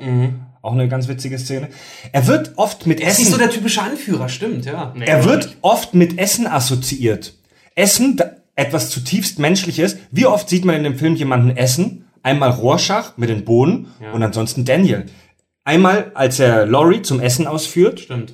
Und einmal, als er die chinesischen Fraß da, diese China-Box, Ah, ja. sich vom Fer Also ich meine, wie, also wie me viel menschlicher geht es denn noch? Der sitzt vor dem Fernseher und haut sich so eine Ja, 5-Minuten-Technik. Stimmt, er ist der Einzel- Einz- Einzige, der Ja, frisst und fickt ja. in dem Film, ne? Ja. Also, Ja, Er, und er will, er will gebraucht werden. Er will gebraucht werden, er will produktiv sein und das ist der geilste Moment für ihn, als er wieder ein Held sein kann. Laurie und er, als die diesen Superhelden, äh, diese Superhelden-Action starten, in dem Moment geilen die sich doch daran auf, sich als Übermenschen zu, fe zu ist auch fühlen. total geil, wie unbeschwert die eigentlich darin auch sind. Ne? Wenn du dir überlegst, bei anderen. Das sind wie Kinder, anderen, die spielen. Ja, wie von anderen Superhelden, die sind dann total darauf bedacht, dass sie sich an ihren Kodex halten, dass keiner ihre Identitäten rausfindet, dass sie, dass sie ähm, sich zum Beispiel auch privat eher bedeckt halten und sowas. Aber die machen das im Prinzip wie ein Sportverein. Das ist halt einfach so, also jedenfalls im Film dann, wie so ein Sportverein. Die kommen halt dann von ihrer Schlägerei nach Hause, bumsen noch eine Runde und danach gibt's irgendwie Nudeln aus der Packung. Pass auf, äh, was, was sagst du zu Laurie? Weil ich habe jetzt eine Idee zu Laurie. Wollte ich gerade dazu kommen. Ich möchte kurz Folgendes feststellen. Also vielleicht überzeugt ihr mir jetzt, mich jetzt vom Gegenteil. Finde, fände ich sehr schön. Aber für mich ist Laurie Silk Spectre einfach nur so ein Beiwerk. Also das ist für mich so der typische äh, Love Interest Charakter. Das ist einfach nur das Hottie. Die hätte man eigentlich aus dem Film auch streichen Oh, können. Du meinst, nee, der, nee, du meinst nee, der nee. Femi-Faktor her? Gut, dann komm her. Dann komm also so komm rein, rein von der dramaturgischen Struktur her kannst du übrigens, ihr wolltet mich dran erinnern, dass ich dazu was sagen wollte. Jetzt fällt es mir wieder ein. Ja, gut, Ähm, dass wir dich dran erinnert haben. Naja, äh, ähm, kannst du, kannst du die nicht weglassen. Also sie ist natürlich ein Werkzeug innerhalb der Dramaturgie, also wenn wir jetzt weggehen von der Handlung, sondern wirklich nur auf die Struktur des Ich würde ja, ich wollte gerade sagen, ich würde jetzt auch Ähm, nur mal kurz betonen, das ist hier nur die Struktur. Frauen sind keine Werkzeuge. Nein, nein, nee, ja, genau, genau. Es geht um die, äh, um die Figur, also um die Rolle der Figur, nicht um, um Werkzeug im dramaturgischen Sinn. Menschen, genau. Werkzeug im dramaturgischen Sinne, ähm, weil sie halt da ist als Katalysator und das, was äh, im, im äh, Dings hier im Comic noch viel stärker ist, um eben Manhattans menschliche Seite darzustellen und eben Genau. auch den Verfall seiner menschlichen Seite ähm, einfach als Symbolcharakter darzustellen. Wir haben das, wie gesagt, im Comic. Das ist ein bisschen der Spiegel eigentlich. Sie hält doch jedem den Spiegel so ein bisschen vor, Genau, ne? ähm, ja, genau. Das ist auch eine weitere. Äh, sie ist halt Ansprechpartner für die anderen Figuren. Sie ist diejenige, die Motivationen auslöst. Sie tut selber eigentlich relativ wenig. Ähm, Ja. Sie ist tatsächlich der Spiegel, wie gesagt. Sie ist die Ansprechpartnerin für Daniel, also im dramaturgischen Sinne die Ansprechpartnerin für Daniel. weil Der muss ja mit irgendwem reden. Äh, also die Figur, um die Entwicklung darzustellen und die Entwicklung auszulösen, die Motivation darzustellen beziehungsweise auszulösen. Und ähm, dafür ist halt Laurie da. Also so rein von der von der äh, dramaturgischen, also der dramaturgische Wert dieser Figur ist unheimlich hoch. Auch wenn sie selber nicht viel macht. Aber jetzt innerhalb deiner ähm, Theorie, also was Laurie darstellen könnte, würde ich sagen, das Kindliche. Laurie ist ein Kind. die ist ein, klein, schlecht, die ist ein kleines, verzogenes Girl. Das ist nicht schlecht. Ja. Also die ist ja Ah, die ist, ich gar nicht mal- die ist gar nicht mal so- unvernünftig, die ist, die ist Stimmt, impulsiv, ja, weil sie auch- die ist das Spiegelbild ihrer Mutter, die ist nichts anderes als ein Kind. Ja, und vor allen Dingen, weil sie auch jedem die ihre, ihre Ansicht auch so unverblüdend gleich äh, auf. Butterbrot serviert. Ja. Ne? Sie Also- ist so total kompromisslos, stimmt, so wie Kinder halt. Man sagt ja auch immer, wenn, Ja. du, wenn du lernen möchtest zu verhandeln, verhandel wie ein Kind. Ja, Weil die ist auch Kinder, die ist auch rücken naiv. niemals, Kinder rücken ja niemals von ihrer Position ab. Ich muss ehrlich sagen, dass ich Laurie Silk Spectre ähm, Jetzt hast du es drin langsam. so ein bisschen als eine recht sexistische Figur gesehen habe. Ja, total, die sind Ja, voll, Sexobjekt. wir haben ja auch, Vor als, die, allem- als wir diese Prügelszene hatten, wo Fred doch gleich das erste, wie kann die in dem Ding schlagen? Und dann gleich der nächste Satz, die schneidet sich doch alles ein. in ihrer gefärbten Frischhaltefolie. Also ihre Mutter Hat war ja total, total aus auf Bestätigung. Ja. Und sie, habe ich das Gefühl, ist aus auf Macht. Nee. Wieso, wieso, Sie ist, sie ist wieso, eine wieso, wieso, abgeschwächte wieso? Form ihrer Mutter. Wieso geht sie denn auf Dr. Manhattan ab? Sieht er gut aus? Der Typ ist blau und hat eine Glatze. Ja, aber der hat einen dicken blauen Pimmel. Ich kann es nicht oft genug wiederholen. Ich finde es ziemlich beeindruckend, ehrlich gesagt. Also ich habe mir bei meinen Notizen hier, die ich vorbereitet habe, folgendes aufgeschrieben. Warum ist sie mit Dr. Manhattan Ganz zusammen? einfach, wenn irgendwen ficken, dann doch den Übermenschen, das grad sagen, mächtigste das ist- Wesen auf dem Planeten. du das ist musst doch dir- die Trophäe, die man sich Du in den musst, Schrank ja, stellt, du musst, man- du wenn musst man so überlegen, denkt wie sie. du musst überlegen, sie ist ja die Tochter auch vom Comedian. Und wie wir vorhin schon gesagt haben, der geht halt hin und nimmt sich, was er möchte. Sie jetzt mit den Waffen einer Frau, wenn sie schon dann, ja, halt einen Typen haben kann, warum nicht den, den, den unnahbarsten? Und vielleicht auch noch mit diesem Gedanken daran, ich schaff's ihn zu ändern, ne? Oder ihn, äh, dahin ist zu gut, kriegen. das ist ja, gut. Ist halt- Das halt, ist sehr gut, Ich weiß, das das, ist das ist ein bisschen sehr sexistisch gedacht jetzt auch, aber so kommt sie leider auch rüber. Dass Ja, sie klar. halt wirklich so wirkt wie das kleine, äh, Also ein wie, wie das Mädchen, was ich halt, was ich halt, was ich, nee, überhaupt gar nicht, was ich halt einen Typen raussucht, ähm, wo sie sagt so, ich habe mich in die, ja, wirklich so, ich habe mich in das verliebt, was ich in ihm gesehen habe. So, ne? Den Menschen, Ein der mal war. blauer Typ, nee, der den, zaubern den kann. der, der sein kann, aber du kannst halt einen Menschen oder halt ein Überwesen, was noch geiler eigentlich ist, nicht verändern. Und abgesehen davon ist der Typ in der Lage, sie theoretisch mit unendlich vielen Schwänden zu penetrieren. Das sehen wir in dem Film. Was? Nein, wir sehen es mit Händen. Ja, Wir sehen's komm schon, wir wissen ganz genau, was da unten dann stattgefunden hat. Da hat gar nichts stattgefunden. Das ich mich Überall. mir gezeigt Einigen wir uns bitte darauf, dass da nichts stattgefunden hat. Wir sind sowieso schon als explicit gerankt. Ja, also scheiß drauf. Ja, Tim Wir sind als explicit gerankt. Ja, Echt? tatsächlich. Also Haben du musst, du musst, iTunes Haben du musst, jetzt jeden zweiten Satz, wo wir keine Anglizismen verwendet, getaked haben? also du musst, du musst als Podcast musst du angeben, ob du explicit bist, also ob du ähm, Erwachsenensprache innen drin hast. Und iTunes sind da relativ ähm, rigoros. Also das kann, wenn, wenn die die machen Stichproben und wenn die dann rausfinden, dass jemand äh, Kaka und A sagt, aber nicht als explicit gerankt war, dann kann es passieren, dass die deinen Podcast einfach mal löschen. Aber Leute, was ist das Leben? Das Leben wäre sinnlos ohne Verbote. Ne? wo Ohne wir Kack- und geblieben? Sachgeschichte. Ich möchte tatsächlich bald den Sack zumachen mit der heutigen Folge. Wieso? Ich könnte, also Wenn ich- Stunden kann das jetzt locker noch weitergehen. Ja, Wir ich sind könnte immer noch nicht auf meine Ich könnte Dramaturgie jetzt auch noch ewig reden und wir könnten auch noch einen aus der Telefonleitung jetzt holen, aber Also ich ich, darf ich jetzt noch mal was zu meiner Erzählstruktur ja, sagen? ja, ganz kurz.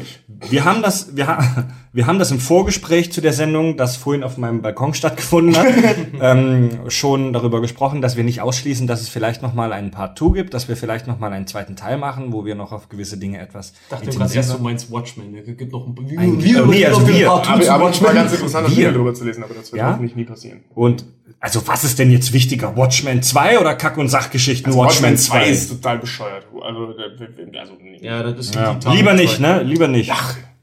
Lieber, lieber mit Glanz und Gloria abtreten, als noch so was Halbgares hinterher schieben. Ähm, wir haben darüber gesprochen, dass wir nicht ausschließen, dass es irgendwann einen zweiten Teil gibt.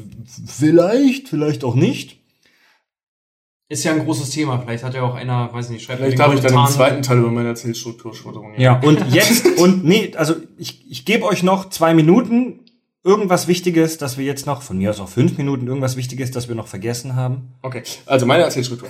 ähm, ich finde es ganz interessant, wie ähm, der Film die Handlung aufbaut. Man merkt es ja, wenn man den Film zum ersten Mal sieht, dass es schwer fällt, dem tatsächlich zu folgen.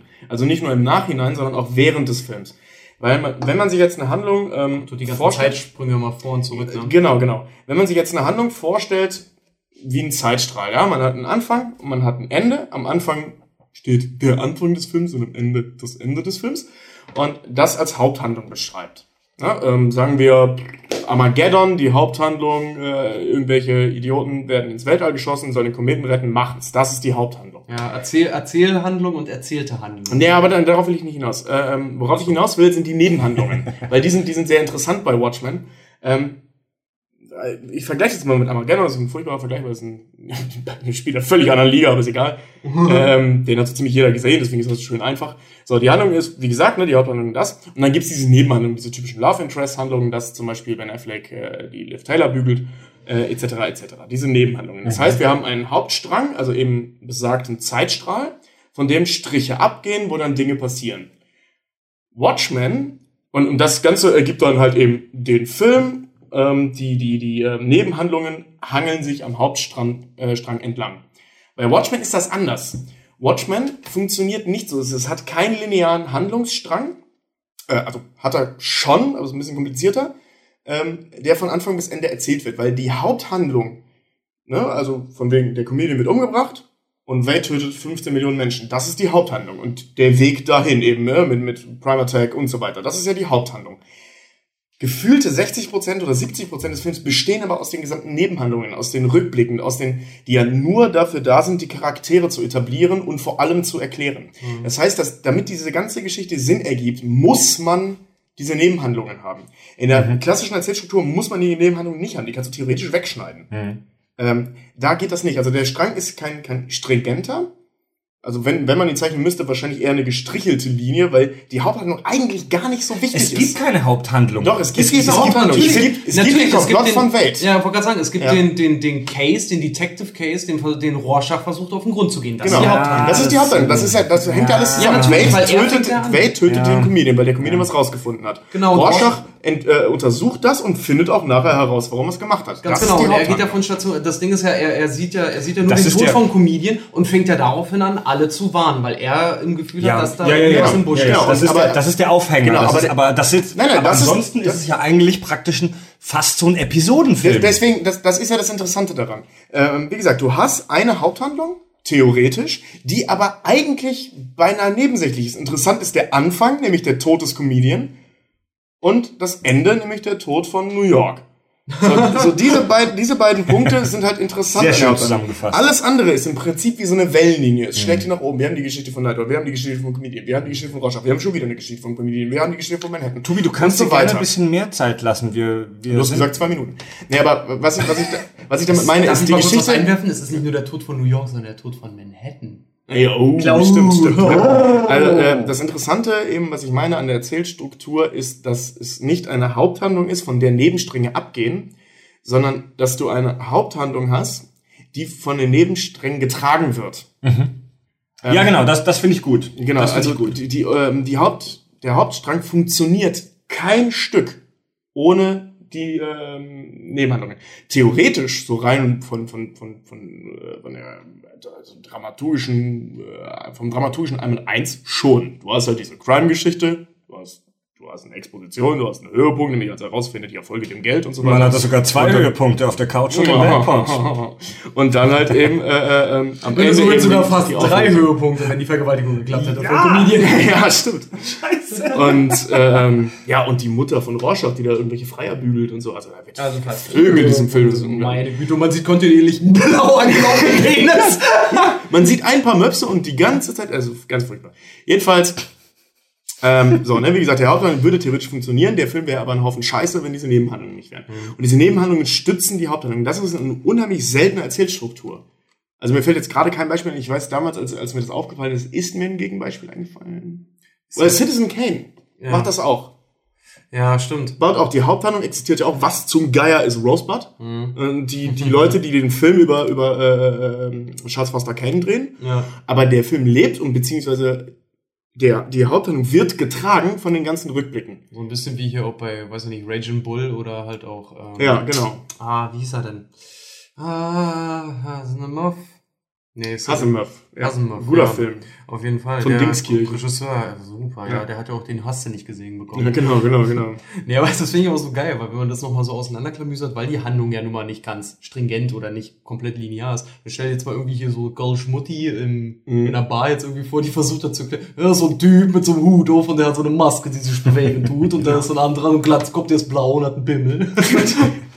Gut, Einen dicken Zum- blauen Pimmel. Zum Schluss möchte ich jetzt noch eine Sache haben, die habe ich mir aufgeschrieben, und zwar du, Richard, als äh, Kenner der Comics. Ja. Erklär uns doch bitte, wie funktioniert die Maske von Rorschach? Ah ja, das wollte ich dir Da gestern gibt's schon eine ganze. Doku drüber. Das ganze, also so ein, so Ja, ist, ist im Prinzip eigentlich ganz leicht. Ich habe es heute nochmal nachgelesen. Und zwar ist ja Rorschach, nachdem er ähm, von, seiner, von seinem stark geschändeten Elternhaus ja dann irgendwann mal ausbricht, ähm, der arbeitet in einer, in einer Wäscherei.